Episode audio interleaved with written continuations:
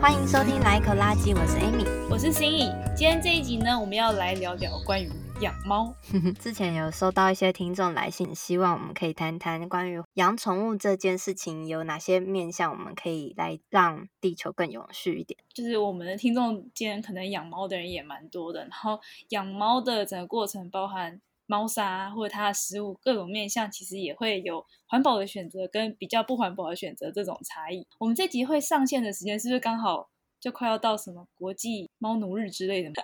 好，那我们今天就来一个个面向来讨论，如果你要养猫的话。有什么样的选择可以是更加环保的选择？我一直还蛮喜欢猫，但我从小到大我们家没有养过任何宠物，所以我对养宠物这件事情很陌生。但是我一直蛮想要养猫，做这一节的时候我也蛮有兴趣，就是想要看看如果我之后要养猫的话，有哪些地方可以去注意。这样。那我们家的状况是我们家现在有养三只猫，我觉得是我大妹自己擅自决定养猫，然后一养就养了三只。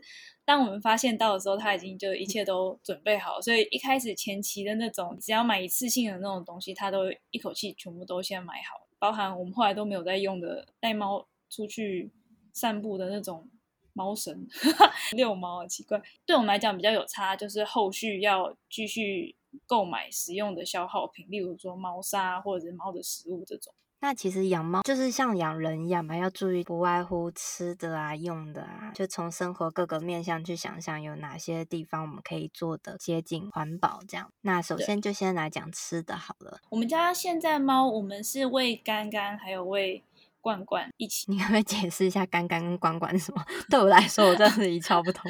对，好，就是你市面上能够买到最方便的猫饲料，就是干粮，然后我们会简称干干，这样是不是像乖乖一样，就是椭圆形长长，就小时候吃那乖乖但很小，是吗？就很小一个，就像可能一个指甲小指甲片的大小的这样。那罐罐是像尾鱼罐头那样东西吗？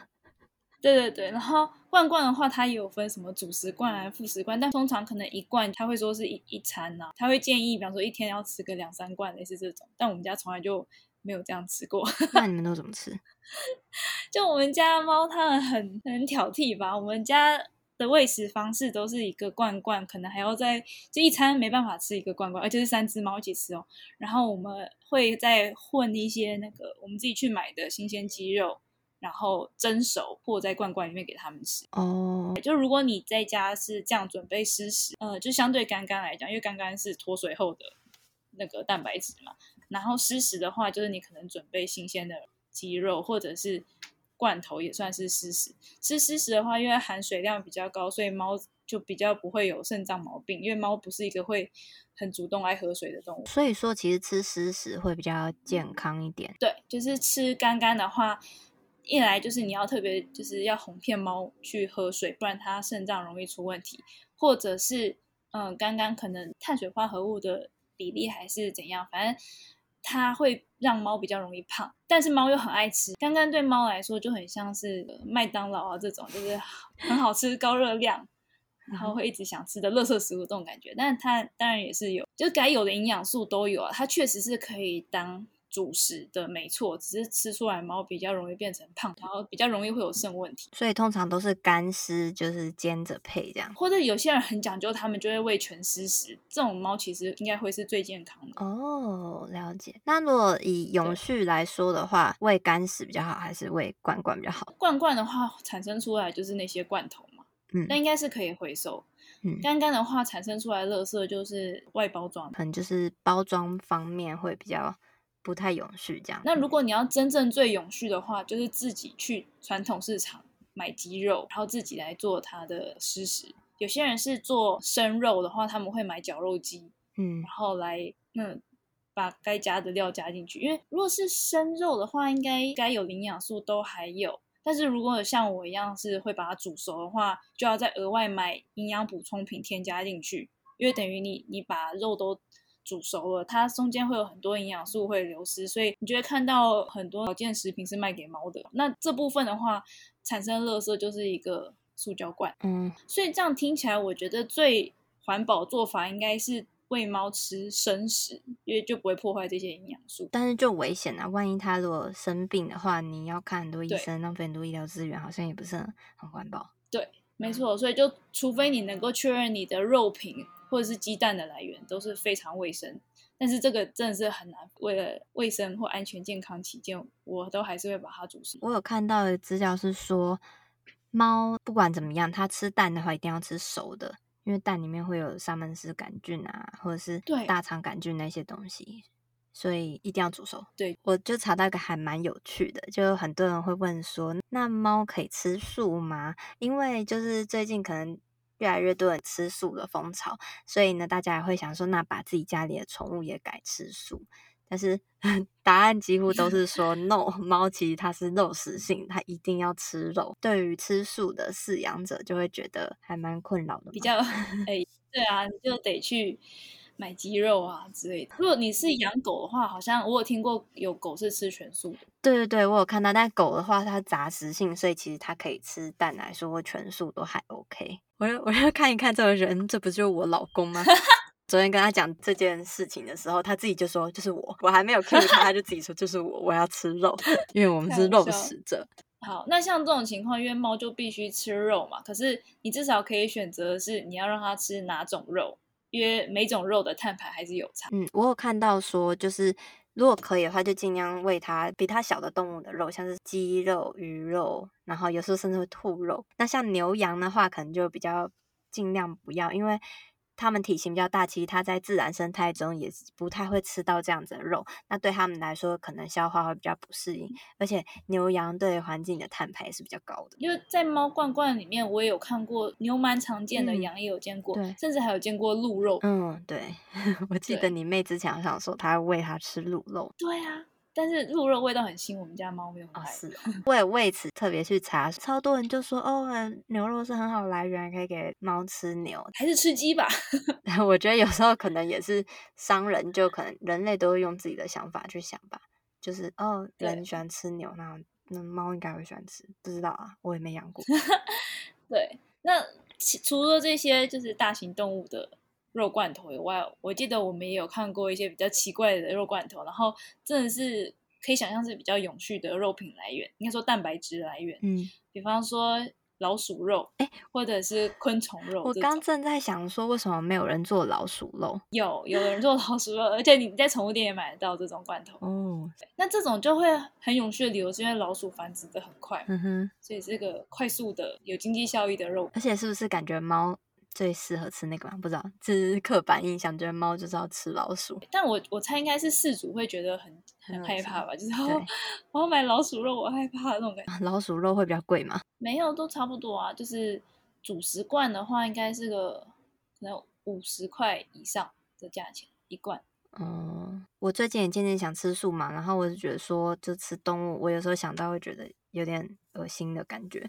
然后我想说，我要养猫的话，那我要整天喂它吃肉，让我有点却步。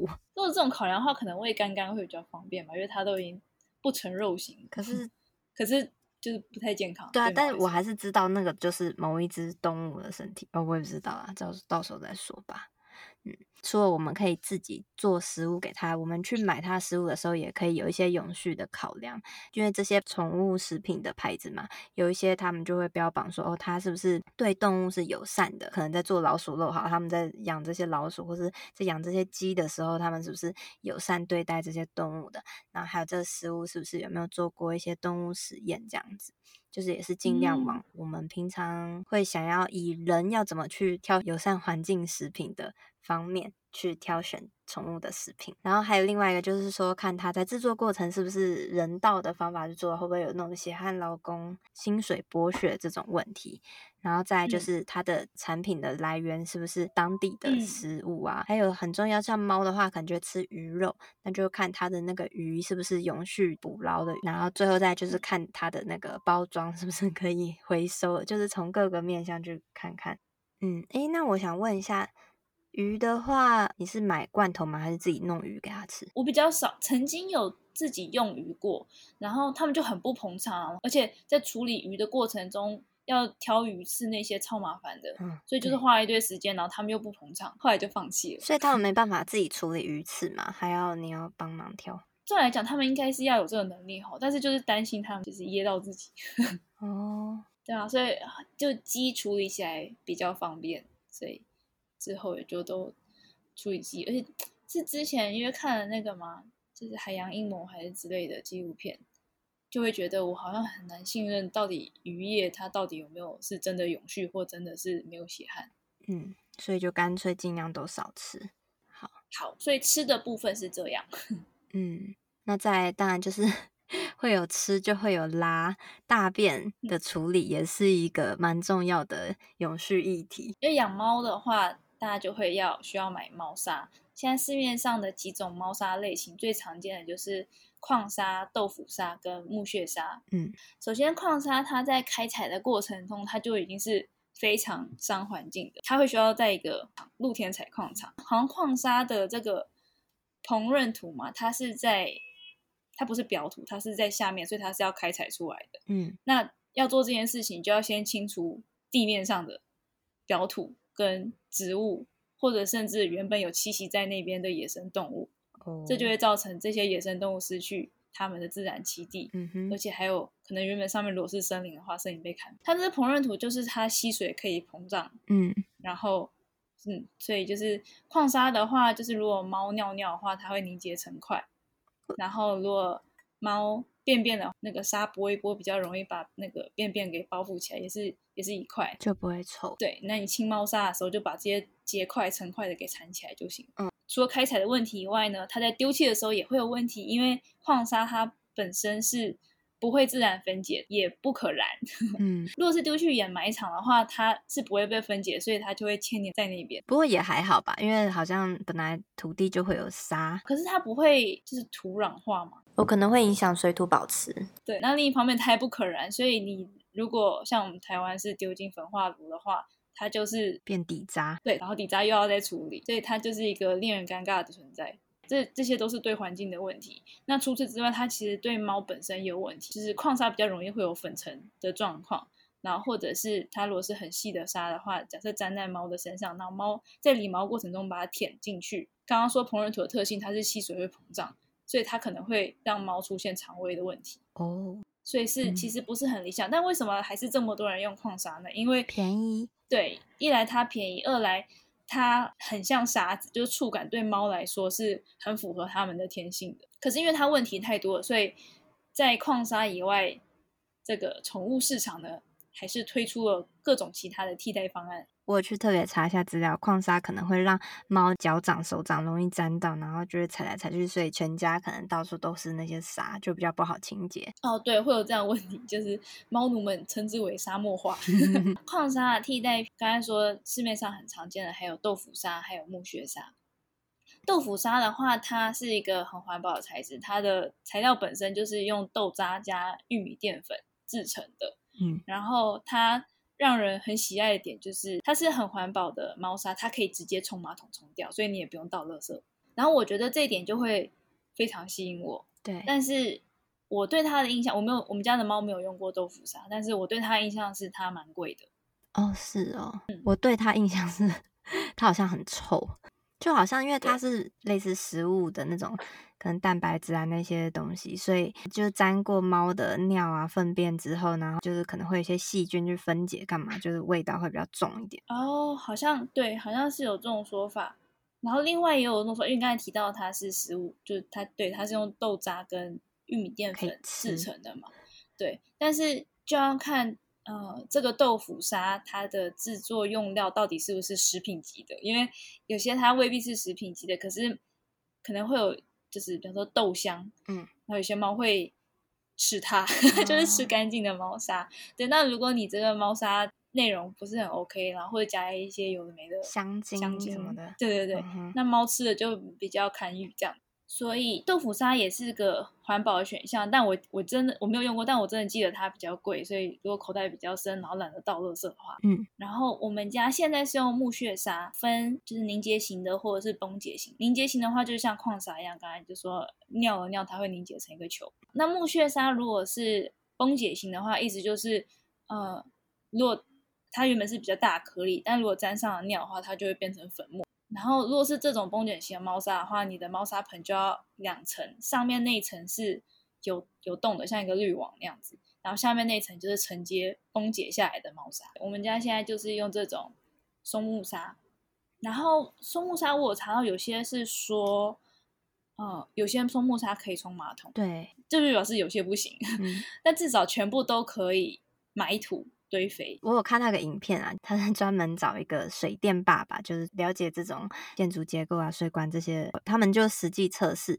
矿砂是不能冲马桶的嘛，但是如果有人冲的话，那矿砂就会凝结，然后卡在水管里面。就即使豆腐砂跟可以冲马桶的松木砂，就是这两个是可以冲马桶的，但是如果你的水管比较老旧，然后又弯弯曲曲的话，也是有可能会阻塞在里面。嗯，OK，所以就是也要看你家的马桶到底有多强。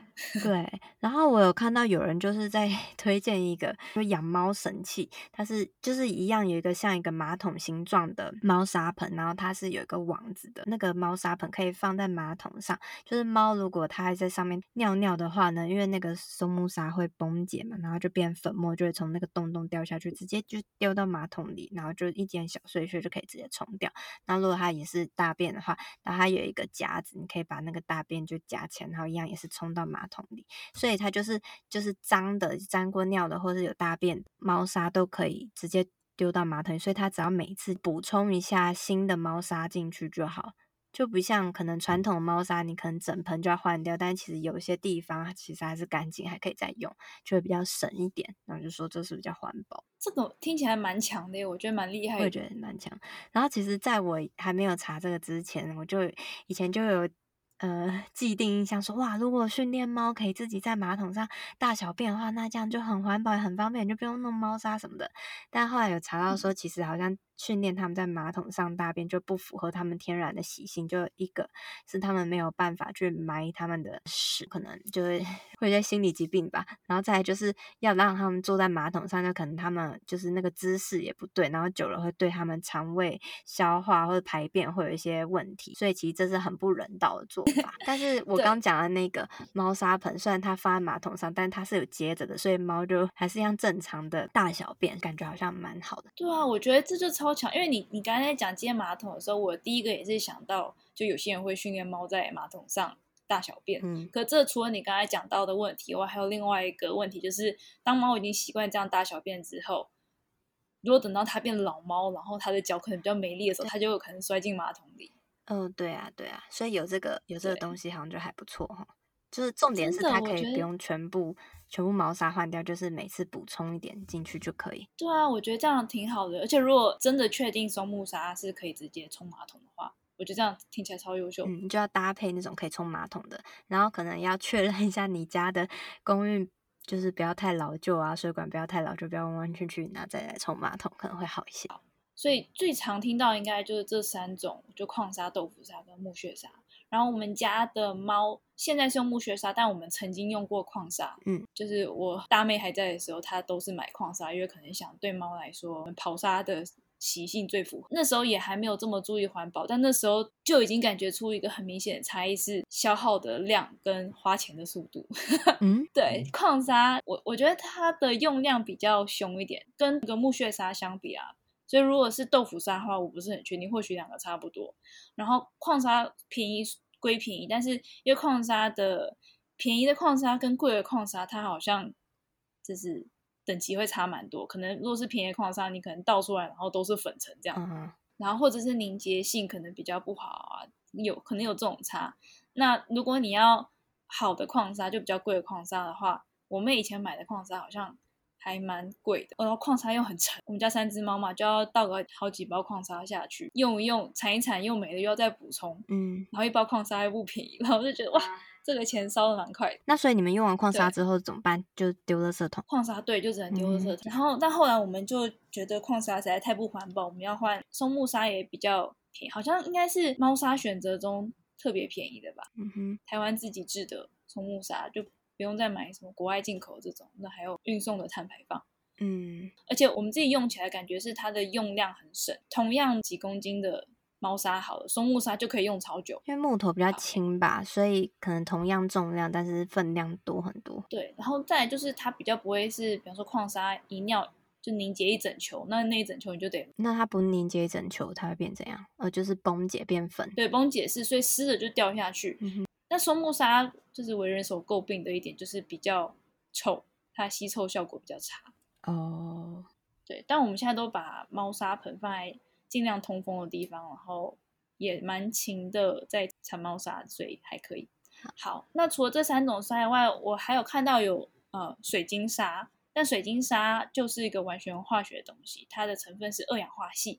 二氧化矽的话，好像是跟那种就是你买零食，然后里面会有一包干燥包的那个内容是同样的东西，嗯、所以它是不可食用的。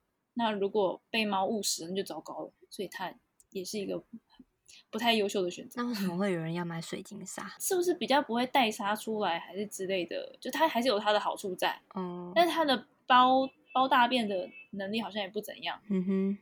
看到它是个不环保选择，我就没有再详细研究。嗯、另外，我有看到国外有很酷，叫核桃壳嗯做成的猫砂。嗯。像这种国外好像有更多乱七八糟的，就是猫砂成分。对，我在台湾就是这几个。我记得我好像有看到有人用咖啡渣，然后再加其他东西去改良做成的猫砂，好像也可以除臭，然后又天然可以分解。大家有兴趣可以再去查查。如果说猫砂不能冲马桶的话，其实还有一个永续的做法，就是拿来堆肥。不只是猫啊，就是可能狗大便，对，也都可以拿来堆肥。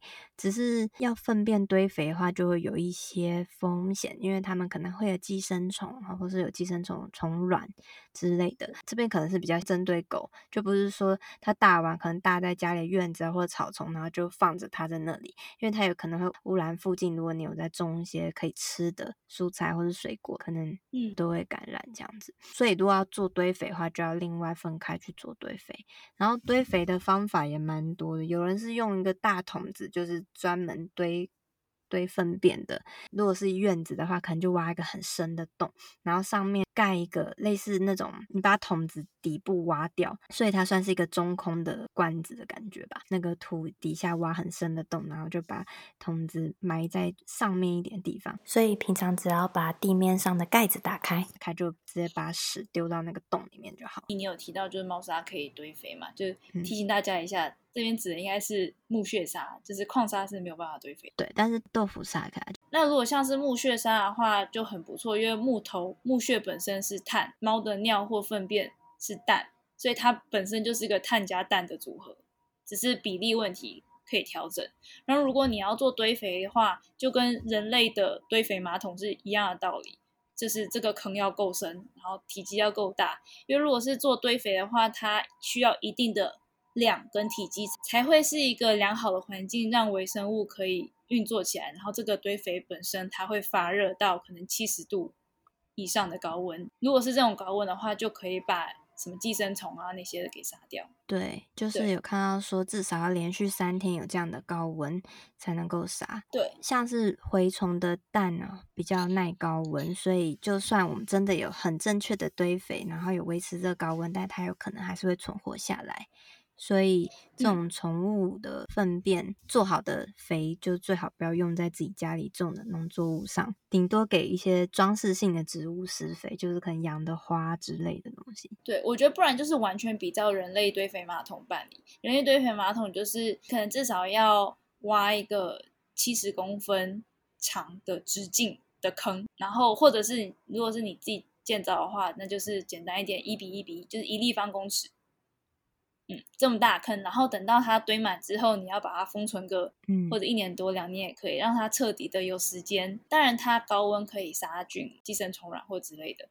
另外一个方式就是给它够长的时间去好好的收成，这样子的堆肥就是可以用的黑金。那我查到也说，就是至少一定要三个月以上，就是越久越好。三个月以上，呃，就是以堆肥来讲，会是就是一般可以让它分解成堆肥土。嗯，黑金土壤的时间，那如果是排泄物的话，就请就是尽量可以放到一年以上。然后猫的堆肥的话，可能还要再注意弓浆虫的问题，因为弓浆虫有可能会侵蚀到我们的脑，就造成脑炎。然后尤其是怀孕的妇女，就可能要尽量避免接触猫，除非你本来就有养猫啊，你可能。本身体内有些弓浆虫的抗体，不然的话就很容易会影响到你肚子里的胎儿，然后出生会有脑水肿的问题。我有看到，他是说，如果你的猫它没有去外面过，就是没有吃过一些生肉什么的话，那它可能体内是比较没有弓浆虫，那你去做它堆肥就还蛮安全。可如果它就是有吃过生肉，或者有在外面野放过，那你不确定它在外面有没有吃到什么生肉啊，或者因为可能有些老鼠身上都会有这些东西，所以。还是尽量就不要再做猫的堆肥。听起来好像，虽然我想要环保，然后买了木屑沙，但就堆肥超麻烦。对，没错。所以 最好的话就是买那种可以冲马桶，但你要确保你家马桶可以冲。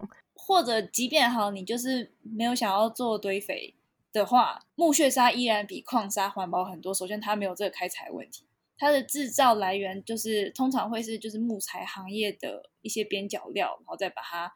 呃，弄成木屑，然后压制成就是木屑条，所以它的来源本来就是一个其他产业的副产品，就不像矿砂会是要特地去采矿，这种废物利用。对对对，它是废物利用，但也因为这样，所以你要注意一下你木屑砂的来源，它的废物利用来源是哪里？如果是家具行的这种的话，就要注意有没有含甲醛。嗯，对，如果含甲醛的话，对对猫也不好，对人也不好。所以要注意挑不含甲醛的松木砂。讲猫砂讲了很多，对，再来就讲那平常的日用品呢，我们可以怎么样选择？像我们家的话，就是一开始我大妹还会买一些有的没的玩具，但如果养养猫的人就会知道，其实猫你买的玩具有多贵，猫不一定会捧场。有时候他们会对你家本来就有的一些其他不是玩具的东西反而。感到很有兴趣，跟小孩一样啊。对啊，就你不用花大钱买猫玩具，自己 DIY 就好。呃，小孩玩锅碗瓢盆啊，那猫玩什么？毛线 吗？纸箱？猫很爱纸箱，那纸箱就是一个很容易取得，然后你可以 DIY 的东西。嗯、我们家也有啊，就纸箱，然后帮它挖一个洞啊，然后组装起来变成猫通道，或者是可以爬变猫城堡的，或者是逗猫棒。这其实是一个超简单的东西，你完全可以 DIY。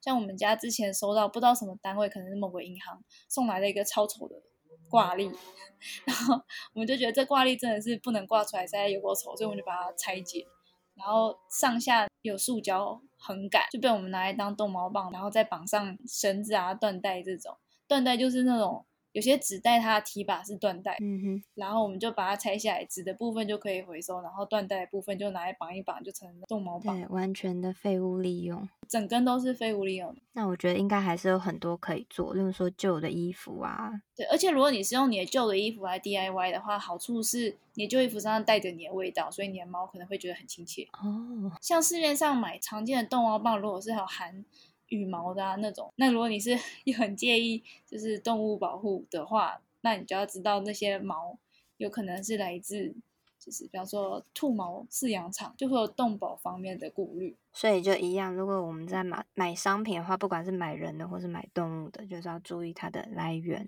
是不是永续。那除了用品以外呢，你整个家的环境呢，要尽可能的避免所有的化学产品，让它是一个无毒的环境。比方说你有在用清洁用品的呢，那你就要找天然的来取代化学的。然后或者是那种，比方说什么芳香剂啊，然后人工香精的味道，这种对猫来说可能会是有毒的。因为首先，如果是这种化学成分的话，它对人就已经不是个好东西了。那种气味很强烈，然后挥发起来就是很又香又臭的这种东西，人就已经吸起来不好了。那猫的话，它体型比人更小，所以对它来说，能够让它中毒的剂量会比人。安全剂量再少很多。那除此之外，也不是说只要是天然的就都好，因为其实猫的身体结构跟人是差很多的。它的肾脏跟肝脏就是有很多我们人类可以代谢，但它们不能代谢。所以像一些天然的植物啊，或者是精油，比方说柑橘类的哈，猫就是不行。但人可能觉得很香啊，柑橘类我还以为很安全，没有不行，猫猫不行。然后柑橘类像什么柠檬啊、佛手柑、葡萄柚啊这种，然后樟脑不行，茶树不行，薄荷也不行，薄荷跟猫薄荷是不一样的东西。所以如果家里有养猫，但是又很想要香香的话，就喜欢用熏香、扩香或者自己喜欢喷香水的话，要去查查看你用的这些成分对猫来说是不是 OK 的。而且很好像很多精油其实也不是真的精油，就是你要如何确保它是真正天然纯精油？有些可能是化学香精或者是化学合成的。嗯。对对对，猫最好环境就是没有味道的环境。对，我也知道说，就是如果有喜欢养植物的人，家里有猫的话要很小心，因为有些植物猫可能会去吃啊，那有可能会让它生病的，所以不是说所有东西都适合。呃，站在猫的立场，最好不要给它这些的时候任何人工添加或化学香氛之类的。但对人来说，也是对我们人体会比较好，而且对环境也是比较好的。如果你平常有在，比方说地板清洁剂啊，然后或者是怎样的化学清洁剂，你可以改成用纯水清洁就好了，嗯、或者用比较天然的东西。像我们之前在贴文的部分有介绍过，环保酵素就是一个很天然的成分。如果你会介意说是不是柑橘类给猫不好用的话，那你就用凤梨酵素这种，就是非柑橘类。嗯，哦，那感觉养猫不止有一点不环保，而且还很麻烦。对，如果为了猫，然后你反而开始无毒生活，我觉得也挺好。可是像柑橘类蛮好的啦，但是你要戒，就会觉得啊、呃、很痛苦，而且你不晓得什么时候又会碰到，不行。像我知道，像小 baby 他们对于有些精油也是不行的。可是我觉得猫比小 baby 还严格一些，嗯、对，他们的肾脏跟肝脏真的是很敏弱。对啊，所以刚刚讲到说养猫有点麻烦，然后还有一个消息也是不太好，就是我在查资料发现说，像加拿大他们有研究，其实每一年有上亿只鸟是死于猫的手里，然后其中有 一上亿只太多，对，而且其中有一些是数量稀少那种濒危的鸟种。那到底为什么猫会 会到处杀鸟啊？就还蛮奇怪，我想说猫不是都养在家里吗？可是他们说猫杀鸟可能是人为因素导致鸟类死亡最大的原因，所以就是猫真的是 杀了太多鸟，然后可能会影响到整个生态的平衡。到底是怎么把家养的猫放出去杀鸟的？对，然后就他是研究就是有去看说家猫，然后家猫里面就是有有一部分就是家猫平常会去野放，就是没事可能去外面走走散步的那种。然后还有另外一些就是流浪猫、野猫那种的，当然当然就是流浪猫跟野猫杀的鸟是最多的，可是家猫占的比例也是有一些。我知道有的人他们平常会把猫放在外面养，然后我在查资料有发现说有人会说，你如果都把猫关在家里好吗？然后有人就会说，哦，其实猫本来就是适合在户外活动的，所以你如果一直都把猫关在家里的话，它们也会生病。那如果放在外面的话，他们又去杀鸟，所以好像不管怎么样都不太好。你这样讲，我就想到，对，我我认识的人，他们猫是。养在院子就有点像是半只野猫，嗯、但是又有归属感。对，其实还蛮多这种。我公公的朋友就有一只野猫，没事会一直来他们家，然后他们有偶尔就会喂食，在门口放个罐罐。久了之后，那只猫就变成就是进他们家门了，就变成他们家养的猫。然后后来在久之后，那猫也上他们家床。哇！就它是从野猫慢慢驯化进来，感觉说反正那只猫平常也是会去外面乱跑的。但他们家也是很不介意，就是让猫在外面乱跑，然后又可以上床。好像 我好像。不能这样子，我也不晓得，觉得呃养猫好像真的是不知道哎、欸，蛮麻烦。对，就觉得好像有点麻烦，然后好像对环境也不太好，它又吃那么多肉，就养人就已经是蛮不环保的事情了，然后又再养个宠物，好像好像只是更增添不环保。当然，就是你可以把自己的冲击降到低一点啊。对啊，所以刚刚就讲到说，其实很多。鸟是被野猫杀的，那为什么会有那么多野猫？就有的可能是走私的猫，然后有的就是可能被抛弃，养了之后觉得啊，我不喜欢养猫就乱丢。我想台湾以前可能有很多啊，现在大家意识好一些，应该就少一些。其实呃，流浪猫也是一个蛮大的问题。如果你真的想要养的话，可以先从领养开始吧。领养代替购买，嗯，最后再呼吁。对，那我们之后可能也会有一集再来讲这个部分。所以今天跟大家介绍这么多各种养猫的面向，你要如何有更环保的选择？如果你也是养猫的人，然后你有一些其他的心得想要跟我们分享的话，也欢迎到我们的 IG 找我们。我们的 IG 账号是 Laiecology，L A I E C O L O G Y。我们的 email 是 Laiecology，L A I E C O L O G Y at gmail.com。如果你也很喜欢这一集节目的话，你也可以听听看我们频道的其他内容。我们我们这频道主要是在介绍一些个人在生活中就可以实践的一些环保的小技巧。如果你喜欢我们今天的节目的话呢，也很欢迎到 Apple Podcast 帮我们点五星评分和留言。好，那就下一集见哦。好，拜拜。拜拜。